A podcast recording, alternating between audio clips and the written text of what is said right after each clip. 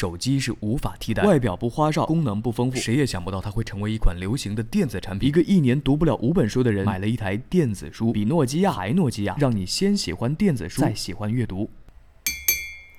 一块七寸的黑色塑料板，看外观，谁也想不到它会成为一款流行的电子产品。Kindle 就是这么个东西。我在数字尾巴的网站里看到无数 Kindle 的文章之后呢，有这样一个疑问：看书为什么不用手机？是，现在的手机已经几乎是万能的了，照相机、播放器、导航仪、指南针、电子书都可以替代。但是手机做的都是兼职工作，专业的人拍照还是用相机，听音乐还是要用解码器、放大器。电子书也一样。回想起来，曾经用手机看过一本书，屏幕小不说，看的还非常吃力，看不了两页就要停下来搓眼睛。Kindle 可以说就是电子阅读领域的一款专业产品，手机是无法替代的。根本原因就是因为它的屏幕是一块电子水墨屏，第一次接触到它的人一定是以为屏幕上贴了一层纸。电子水墨屏的显示效果就有这么神奇，有点以假乱真的意思。只要不翻页，甚至会忘了这是一款电子产品。可是我买 Kindle 完全不是因为这个原因，只是单纯的被网站的文章给吸引住了。现在很多人玩电子产品和长辈玩核桃手串的情节啊是一样的，动不动拿个耳机摆弄一下午，或者拿个相机当模特儿，就是觉得手里的电子产品是一件器物，不发挥它们的功能，细细把玩就很美好。所以，一个一年读不了五本书的人买了一台电子书。首先来说说硬件本身，Kindle 给人的整体印象就是素，外表不花哨，功能不丰富。但是对于真正想读书的人，就是需要这样的一款设备。如果一边上网一边聊天一边听歌，还想一边看书的话，那最后看完的只有书的封面。Kindle 除了看书没有别的功能，恰好有了一个排除干扰的作用。我的脑子就是单线程处理器，如果看书的时候听歌就没有效率了。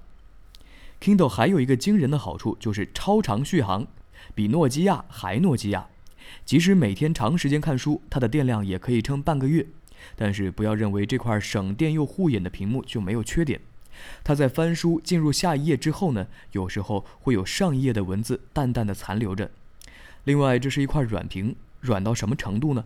如果有一把钥匙从十厘米的高度掉在屏幕上，屏幕就会出现一个坏点。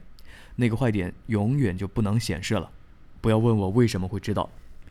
至于 Kindle 的阅读体验，用三个字来形容就是无敌了。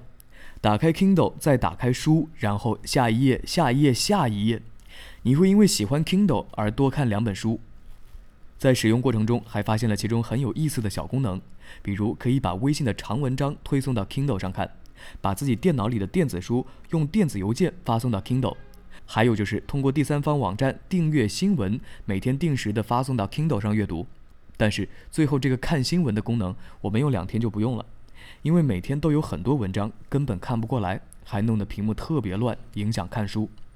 用了四五个月，我发现 Kindle 和传统纸质书的关系并不是对立的，而是相互补充。首先，黑白灰的屏幕就决定了电子书不能看彩色的书籍杂志。花花公子啊，国家地理之类的，放在 Kindle 上看就没有任何意义了。其次，工具书和一些学习用的书也不适合 Kindle 的使用场景。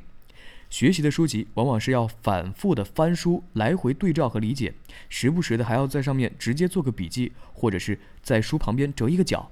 那这些事对 Kindle 来说做起来都很吃力，所以 Kindle 最适合看纯文字的大部头。因为到目前为止，阅读都是一件很小众的事情。所以，Kindle 呢，就是一款相对小众并且纯粹的电子阅读设备。这就是 Kindle，让你先喜欢电子书，再喜欢阅读。